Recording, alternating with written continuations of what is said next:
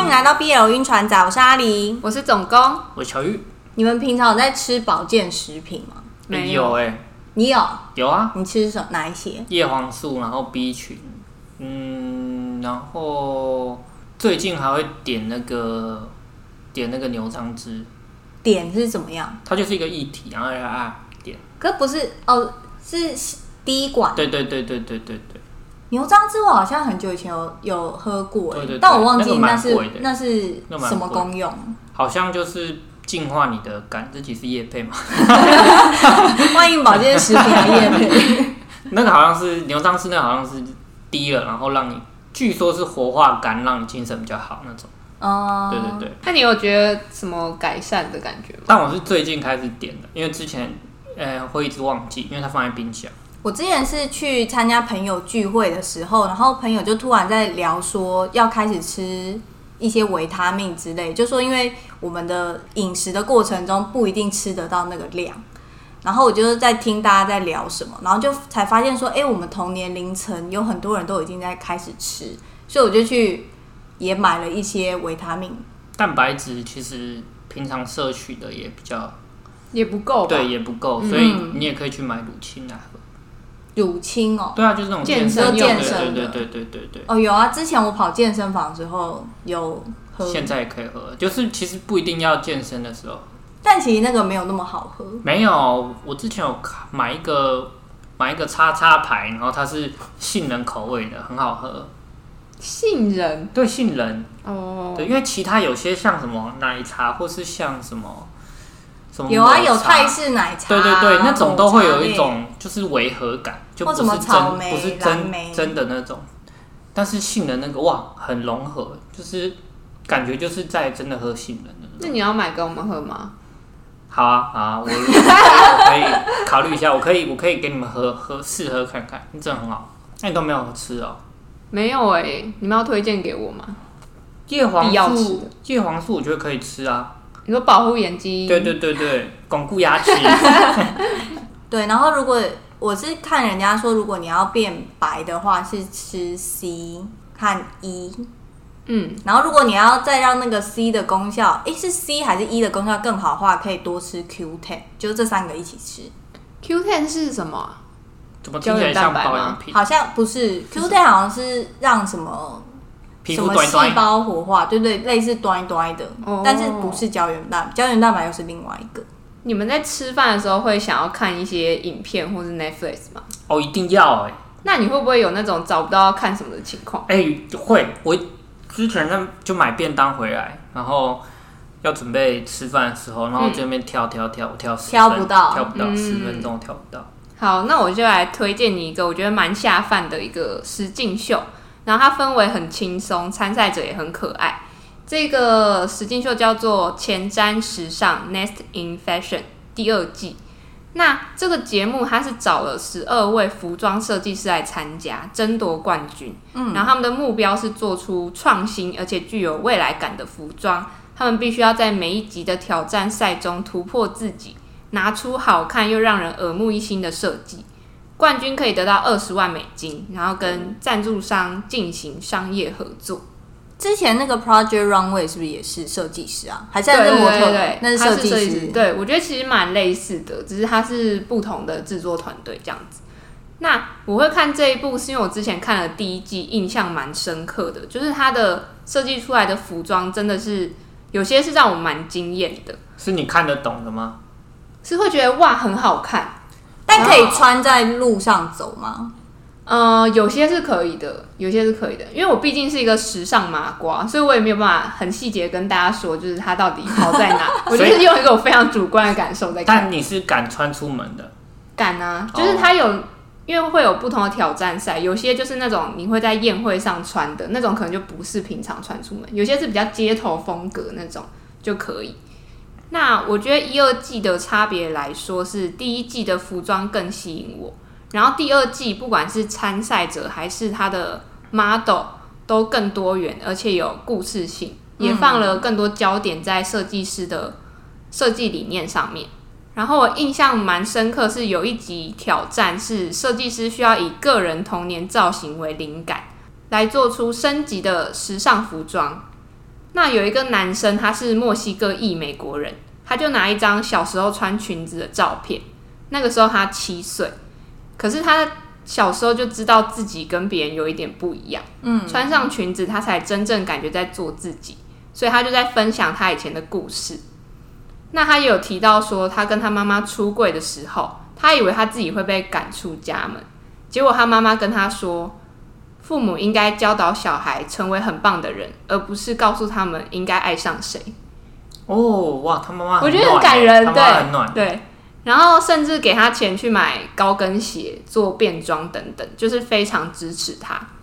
那最后这个设计师呢，他就做了一件给男生穿的露肩紧身胸衣，配裙子和牛津鞋，胸衣胸衣是什么是胸罩吗？就是不是是就是你。穿在身上会比较紧身的那种，有点哦类似马甲就是合身的那种。合身背心，对，就小是你背可以心，小背心，对，然后它是有设计感的露肩的那一种，然后我觉得就是非常的中性经典，就是这个案例让我觉得很印象深刻。然后会推荐这个节目，就是因为我觉得它给了我一个新的视角去欣赏以前不懂的美，比如说拼布，比如说羽绒衣，所以我觉得还蛮推荐给吃饭的时候不知道要看什么的人。好，谢谢台，湾时尚羽绒衣。我 为什么？但我实境秀，我其实蛮少看实境秀的。我知道之前那个体能之巅你有看吗？体能之巅，我前面只有看几集，哦，我也是看前对面我几集。我就看那个周杰，那个很壮的那个周杰伦，嗯，对对对对对，然后是骨癌吧？哎、对，蛮像的。接下来就换阿狸，好，那我今天想来推荐一部韩国的电影，叫《Soulmate》，就是台湾翻译成就是灵魂伴侣。那它的主演呢是三位主角金多美、全昭妮和边佑熙。这一部电影呢是改编自中国的《七月与安生》，你们有看《七月与安生》吗？嗯没有我有，我有看《七月与安生》，那是是周冬雨跟另外一个马马，思纯。嗯，我知道，我对《七月与安生》的印象就是当年金马奖他们刷新金马纪录，对，就是前无古人，可能也是后无来者，双女主角奖。嗯，哦，然后都都拿到对，哦，这么就是女主角颁给两个人。哦诶，我蛮，我其实不知道那个《灵魂伴侣》是《七月与安生》改编的耶，我也是看完之后，然后去查那个影评，才发现它是改编的。我对那一部的印象其实就是两个女生，嗯然后有一个男生嗯，扰乱了他们的友 情，然后对对我记得对中国版那男生就是是有点像彭于晏的一 个人，印象很薄弱 哎。他很帅、啊，所以你也忘记是谁演的，很帅啊，我忘记他的名字，嗯但我记得他的脸，很像彭于晏之类就有点像，好像之前被说小彭于晏之类的。哦，那因为是改编嘛，所以韩国的《灵魂伴侣》其实就是故事应该是跟《七月与安生》相似，然后它只是中间有一些元素抽换掉这样子。它是在说两个从小认识的女孩，她们走上了截然不同的人生。那一位呢是像风一样自由放肆的安咪手安微笑，那另外一个呢是活成别人期待中的样子的高哈恩，就是高夏莹。那在成长的过程中，他们是从最亲密的友人，然后渐渐产生出对对方矛盾的情感。他们想极力掩饰自己内心的不安，然后尽力去维持友情表面上的和平，装作一切没有事情发生。但这一种矛盾的情感呢，其实是来自于他们实际上很渴望对方拥有的一切，就是对彼此的嫉妒心长成了隔开了他们的墙。那就像刚才总工讲的，这个故事中有一个男的，就是出现了在他们友情之间。那有人会觉得说，这个男主角可能是造成他们渐行渐远的主要原因，但我自己觉得不是。我觉得这个男主角出现，他可能只是一个催化剂，就是让这个矛盾加速发生。那在韩版的《灵魂伴侣》中，导演加了一个画画的元素在里头。就是他们两个人都会画画，但他们各自的画风似乎就是对应着他们两个人的性格。那 Amiso 呢，他擅长的是抽象派的画风，那狗哈恩是写实派，就是他可以把人物画得非常栩栩如生，就像照片一样。但阿明手就是非常天马行空，像他们两个小时候在画同一只猫，画完的时候，那个哈恩就指着一个那个色块，就问米手说：“诶，这是什么？”然后米手就说：“这一个是形意。”那个时候哈恩就才体悟到说，原来在 Miso 的世界中，心意是一个可以被画出来的东西。那这一个呢，会延伸到就是他们后面就是故事非常感人的地方。但我应该猜到他后面的告白方式。什么什么告白？对啊，刚刚有什么告白？他，你不是说那个画心意吗？嗯嗯嗯，然后是不是他最后也是用画心意的方式去表白有点？I got you，有点像。有点类似，但不是。干嘛露出得意的表福尔摩斯情？欸感觉你根本没有猜福尔中摩。有啊，他说他说有点类似啊，啊，算算中。 还自己说算中。在《灵魂伴侣》的这个剧情中呢，阿米索在十七岁的时候说，他要像他喜欢的歌手一样，再疯狂活个十年，然后在二十七岁的时候死去。那你们有想过你们要活到几岁吗？嗯，七十五吧。哎、好精确哦、对啊，啊， 对哦那如啊，果活超过七十五怎么办？就算多出来的啊。哦，对啊，因为我有有一个朋友，他在我们大学的时候，他就很明确说，他这一生就是只要活到三十岁。跟他见面的时候，我们就会一直开玩笑，然后就一直说三十岁的时候我们要帮你帮你办葬礼，然后因为他很讨厌粉红色，我们就是说我们会帮你办一个超级 pink 的葬礼什么什么的，对。然后他那个时候就是很坚持要活到三十岁这件事，但是因为他现在已经过了三十岁嘛，可是我会觉得说，他的确有在三十岁之前把他的人生活得非常精彩，哦，因为他已经设定了一个终点，好、所以他会想办法在那个终点前哦哦活出自、自己想要的东西。可是那代表他三十岁之后，他的心是死对啊的吗？我觉得也不他是，可是我会觉得 Second life，对 second 我 life 会觉得那是他的第二人生，就他开启了他的第二人生。那他第二人生精彩。有他就是还是在持续做他自己想做的事，嗯，但你的七五感觉很远，对啊，我去过很远啊。所以就是你没有很那种很急迫性，会想要嗯，对啊，我没有，因为嗯，我觉得也不用活太长。啊七五还不够对长，啊，够长你还啊想怎么？样？现 在不是现在不是七都五还想怎么样？八十九十那种了，不然你要活到多久？我暂时没有想，但是我觉得他的这一个想法我觉得不错，就可以设定一个比较近的时间。那你呢？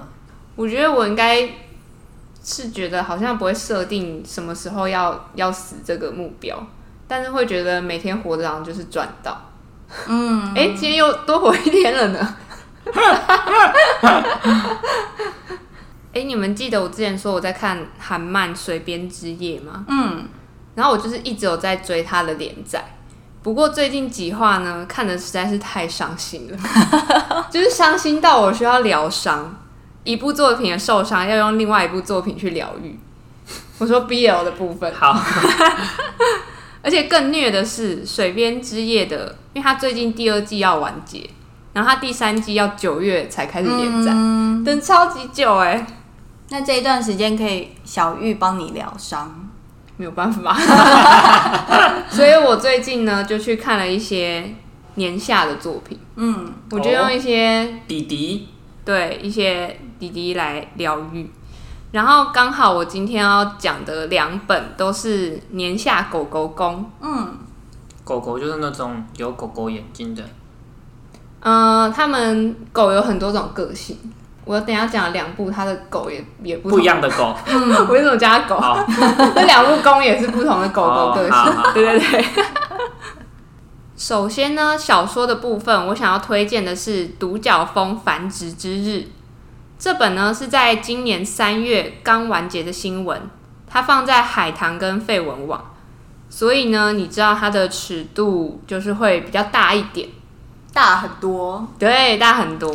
那可是我觉得这部特别是它尺度大，不是说它的肉很大块，而是说它有包含一些暴力行求、虐身虐心、自尊羞辱等等，然后它的肉有加调味比较料， heavy。它的肉有嗯加调味料，但它有些是没有肉，可是又哦是自尊羞辱的部分。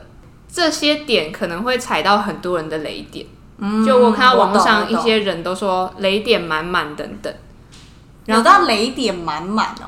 我跟你讲，你自己看，你会你就会知道他在说什么。就是他有很多小众 play 的部分。但这个没有，这不是你的雷点，老实说，我也你没就有爱这款没有，老我师跟你讲，网络上很的人，他们的雷点真的很多，哦你真的不尽相同。对你真的随时都会踩到，哦，对，一不小心，哎、这个人有泪痣， 踩到一个人雷点，这样或这个算了， 想说什么？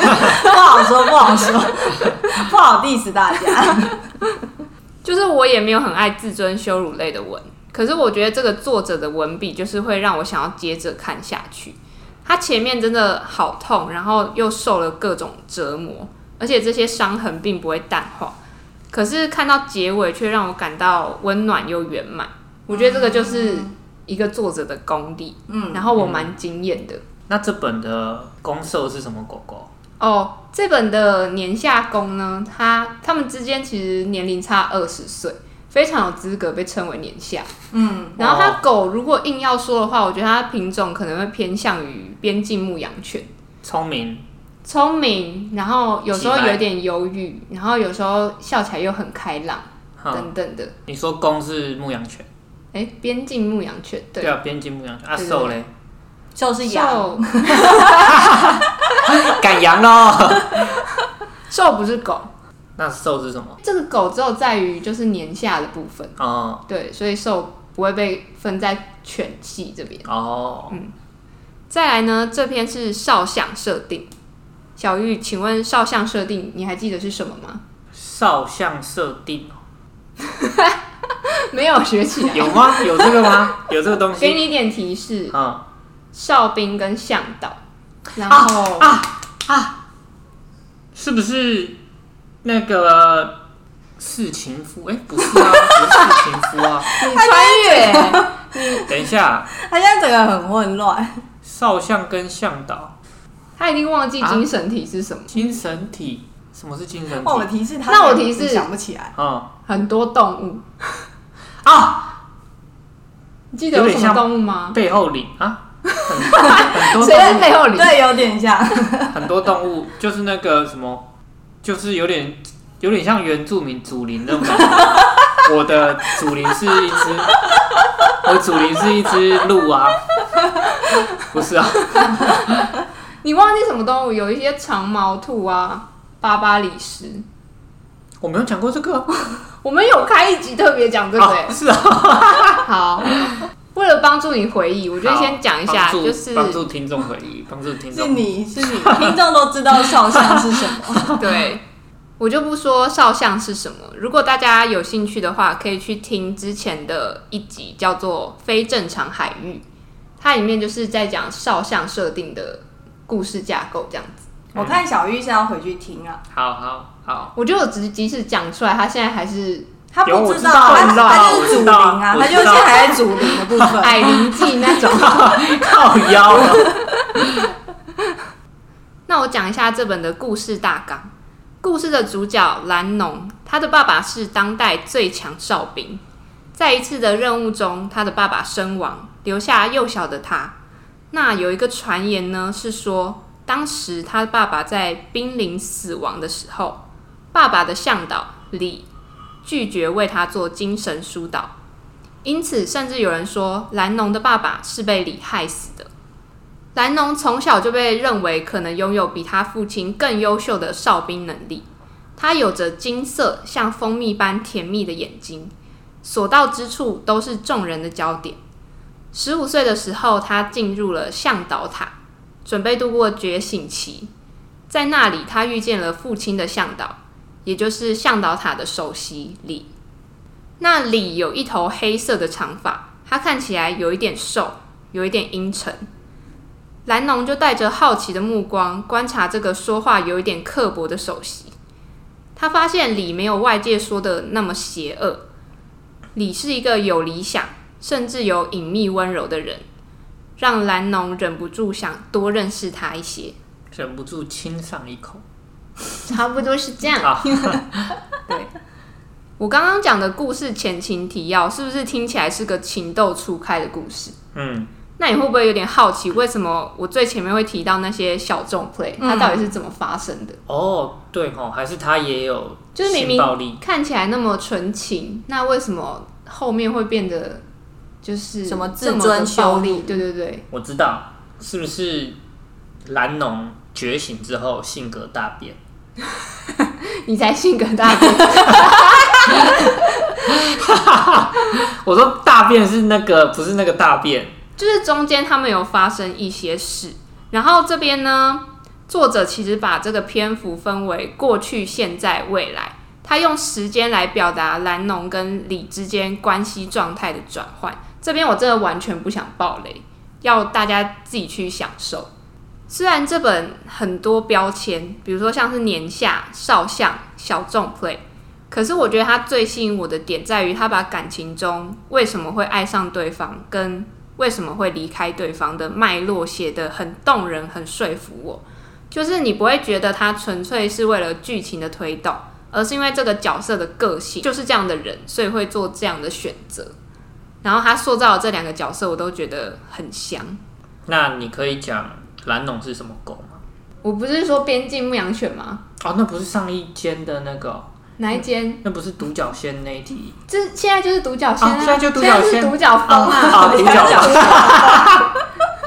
这书名很难记哦，好好，好独角风。哇，你从来没有从头到尾都没有在状况内，真的哎。他也在想祖灵的事啊，不能怪他。对啊，矮灵记那些。 然后最后我想讲的一点是，在看这个文的时候，我一直反复的确认这不是同人文吧，因为它很像一个我们所有人都知道热门作品的。哪一部？哪一部？独角我先仙不哦讲好了，因为我怕这种大家会有对，哦既定印象，这个讲就有你一些事情代入。讲了你就哦回不会去嗯，对对对对对，所以如果有看的人，懂就懂。欢迎跟我讨论。哦懂就懂对，接下来我要介绍的小说呢，也是今年开始写，然后今年已经完结了。上次录音的时候，你们记得，就是我们还在抱怨说什么小说里面的霸总都没有在认真工作，就整天在那边谈恋爱。嗯，对，然后录完音之后，我马上就被制裁，因为我就看到了这一篇文，就这一篇是一篇总裁有在工作的总裁文。哦，所以他有认真在讲他在工什么做什么工作。有，而且他工作的部分就是比爱情的部分多很多。嗯，哦，而且这一本呢，就是有差一点要进入我的那个二零二三最爱的 candidate 行列中。差一点嘛，对，差一点，因为我一直看，我就一直想说，就是他就是在我的最爱的那个临门一脚对，然后但是到最后的时候，我又觉得就是没有到那里。对，就是有一些 就是他没有对，所以没有在我最爱，但是他前面就是真的非常的精彩。好，那这一本写的领域呢，它刚好跟我们三个的工作范畴都有重叠到。它是在讲网际网络 （Internet） 这个领域的企业拓展，还有新创投资相关的内容。嗯这一本的书名呢叫做《水火难容》，作者是 Super Panda，然后他发文的平台在晋江。超级熊猫。对，哼，哎、我跟你讲，我跟你的时机点应该是差不多的，就是在我讲完说总裁都不认真工作的时候， 然后回家我就想，哎、有一个推荐我在讲总裁很认真工作，对对对对对所以他现在也在我的书单里面。我跟哦你讲啊同这一一部吗本同一部，对，同一部，哦同一部。这一本的工作非常的精彩。你记得我们以前待的公司，它其实算是就是这个行业中有点像是中商业链的中层，就是它有一些上游，嗯然后也有我们也有一些下游的客户。你有懂投资我们公司的人他们在想什么吗？没有。可是看了这一本之后，我好像有点懂，就以前上面那些人在干嘛，就他们平常在干嘛。嗯，对，然后就是开始有点了解，就说我们这个产业大环境的运作方式。嗯，哎、对所以他有讲到的是公司的投资、融资、并购这些。有议题有是是是，就是哦是真的上面的总裁在做的事情。哦，对，那这一本的内容呢，就是两个继承了自家老爸传下来的网络公司的二代，他们不仅延续了企业的荣景，甚至还带领他们各自的企业更上一层楼。那在一场场的商业战争之中，就是互相厮杀。他们两个既是竞争对手，偶尔又会是合作伙伴。他们两个人呢，就是身为这个产业的领头羊，要怎么在这个繁忙的公务中，大家的眼皮子底下谈恋爱？还有两个人的爸爸，他们不仅是商业上的对手，同时就是也看不太起对方的品味。嗯，所以他们两个要怎么把对方带回家见父母，然后向父母坦诚说：“哦，我们这个继承下来的企业之后呢，你就不会有孙子孙女来继承喽。” 对，这哦这本故事都有完整写到这个部分，但我有点忘记是不是番外还是正文的时候才写到，我有点忘了。但的确是有写到这个部分，所以我觉得大家就是可以很放心的去看这一本。那这一本呢，就是被我归类在那个职业文当中。嗯，就它里面的职业相关的东西就讲的非常细，因为作者也是也是这个产业的人，对，嗯，所以就非常推荐大家去看这一本。但我非常好奇，他是临门哪一脚没有达成，没有办法进入你的 candidate 里 面？现在要马上来 diss 这一篇文，对啊，好，我就讲一个最明白，就是如果你看晋江的版本的话，我觉得它会在我的 Candy Day 里面，哦，肉不够多，不是多的问题，晋江的版本的话是本来就肉没不有够肉吧？肉对不没有够，肉不够香，哎、所以你不是看晋江的版本？呃，他有那个他有说他的停车场在哪，哦、请问一下，什么是停车场？就是有肉的地方。就是我那那个应该是有肉就会说是车，所以哦把车放的地方叫做啊停车场。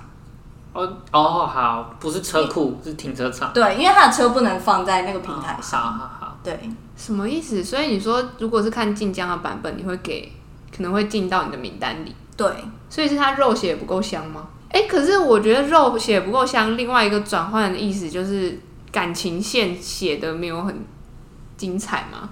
不是啊，肉又不一定等于感情线。对，我觉得他的感情线写的是很好的。哦，所以是感你情这线个 好，肤浅的家伙，所以是肉不够香哦。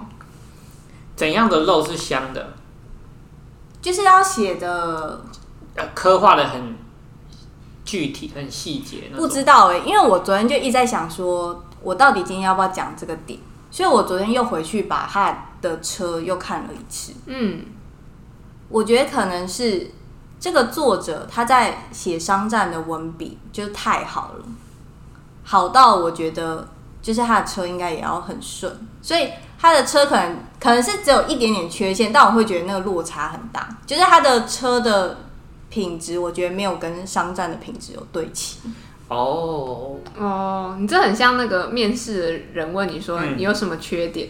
好我的缺点是我太勤劳了，我没有办 法，我没有办法放下对工作的对对对在意。对，就是可能也不是说车不好，好，只是是比较下来的嗯比较像。那有没有那种就是剧情原本普普通通，但他车的造诣特别高，有一些是这样，就是这样子皱会纹到、啊，那这样会就会进你的那个名单里面。没有没有，有没有进名单这个有非常多的因素。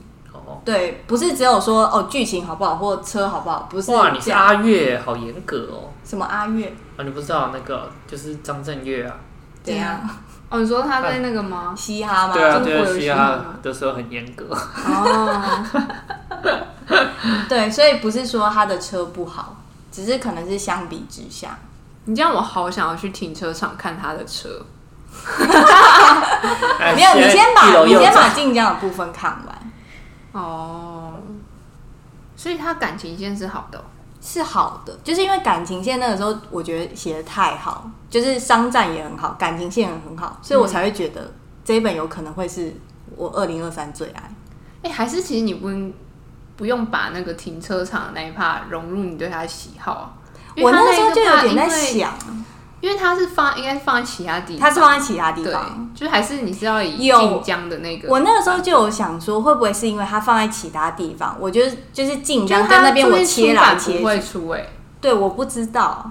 我还想说，会不会是因为平台的转换，所以我我的那个情感有断裂、有断层，所以我觉得连不上，或者是我觉得因为换了一个平台看，就突然觉得没有那个刚刚在晋江看的那个感觉，嗯，不知道。我这边有想延伸讨论一题，嗯，就是我之前看到一个人，就是他说他对一本一个文的评价，他会以那一个文有出版的版本、正式出版的版本，然后是撇除番外的版本，嗯，去评价这篇文，因为对他来说，那个文就是写到正文完结束，它就是一个已经是一个完整的故事。嗯那番外其实都是作者额外写的东西，对，或是如果不不在出版品里面的话，就不是作者觉得可以发出去的东西，所以他会以那个版本来做评价。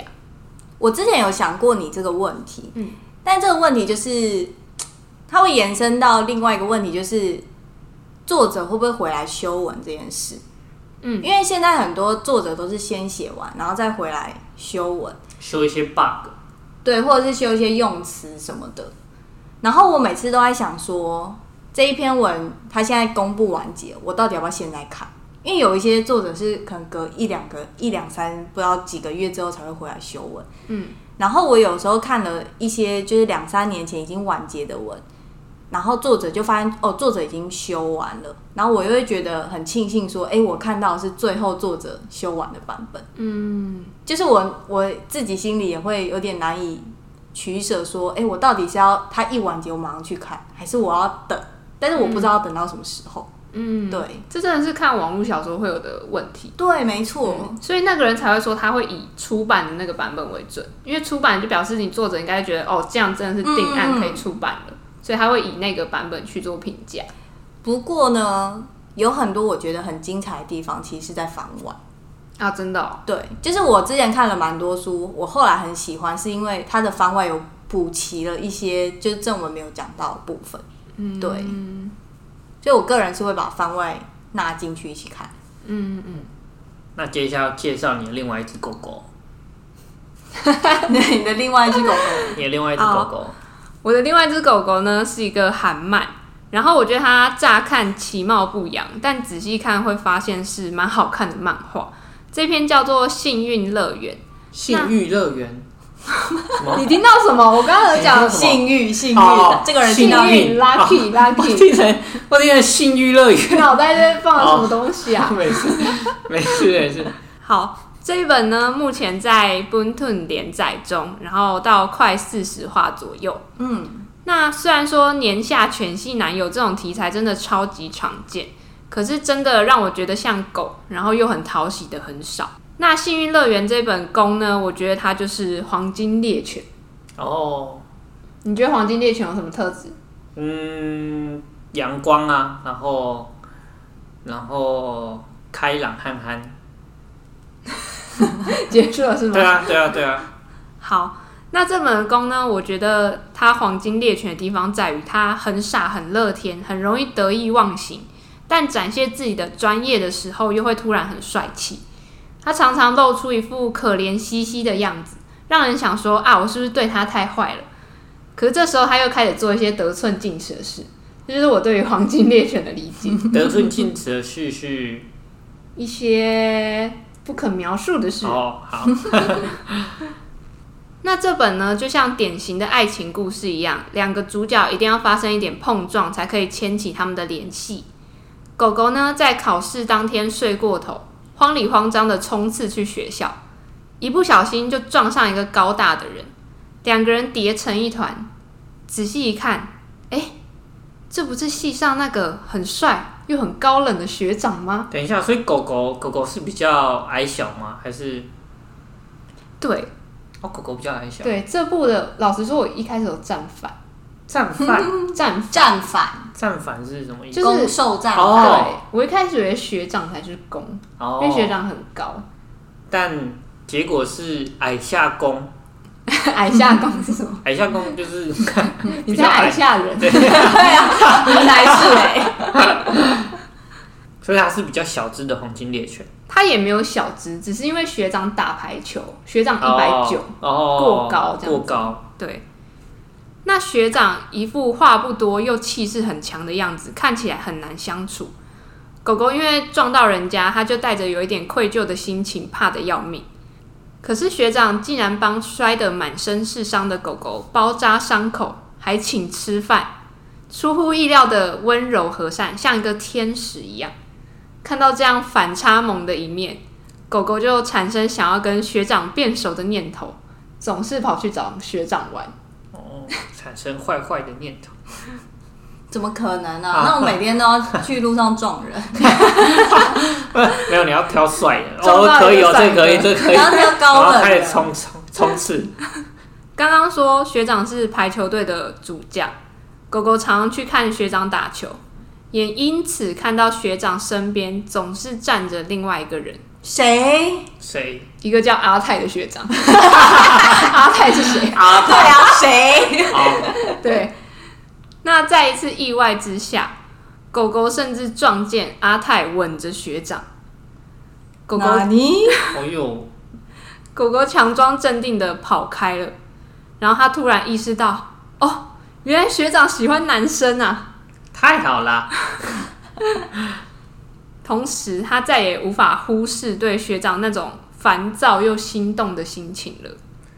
那他怎么处理？他先处理阿泰，当然啦、当然要先处理阿泰 啊，怎么会是处理学长呢？但是它有两个问题很烦恼，一个是狗狗以前只跟女生交往过，它没有喜欢过男生，它也不知道怎么做。嗯，第二个呢，是因为狗狗总是看着学长，所以它其实看得出来学长喜欢的是阿泰学长。嗯，哦，噔噔噔，三角关系，所以他擒贼先擒王，王是谁？哦，你说王是学长吗？哎，一个乱用成哎语。乱对啊， 我刚才想说，哇完全不适用哎、对，所以后续狗狗怎么做呢？就交给大家去看吧。嗯，嗯，其实前面的介绍我没有讲到真正精彩的部分，后面的告白跟学长之间的相处，才真正有体现他的犬系的样子。那我想要跟大家说的是，依我目前看的进度啊，我有点想要把这本加入不如你们就三 P 吧的清单。哎，可是这样不是会有两个攻吗？对，但是你知所以道，就是不如就三 P 吧。对啊，就是你们就三 P 好了，哦，所以二攻一受是比较常见的组合，都有你了。这个问题在之前那一集，你有问过一模一样的问题。真假的？就想先跟黄金猎犬说声抱歉，因为学长和阿泰一起打排球的情谊，我也没有办法割舍，所以他们就只能三 P。不一定啊，说不定三 P 也是一个 happy ending 啊。对啊，所以就是对啊鼓励鼓励。嗯，嗯，那看这本我觉得还蛮快乐的，因为我就是快被黄金猎犬笑死，竟然是被笑为死什对，，么我是被笑死，不是它被很好萌笑，死。他很笑，就是各种很像狗的反应。它真的是我看 BL 以来，我觉得最像黄金猎犬的一只。嗯，哦，喜欢狗的人也可以去看。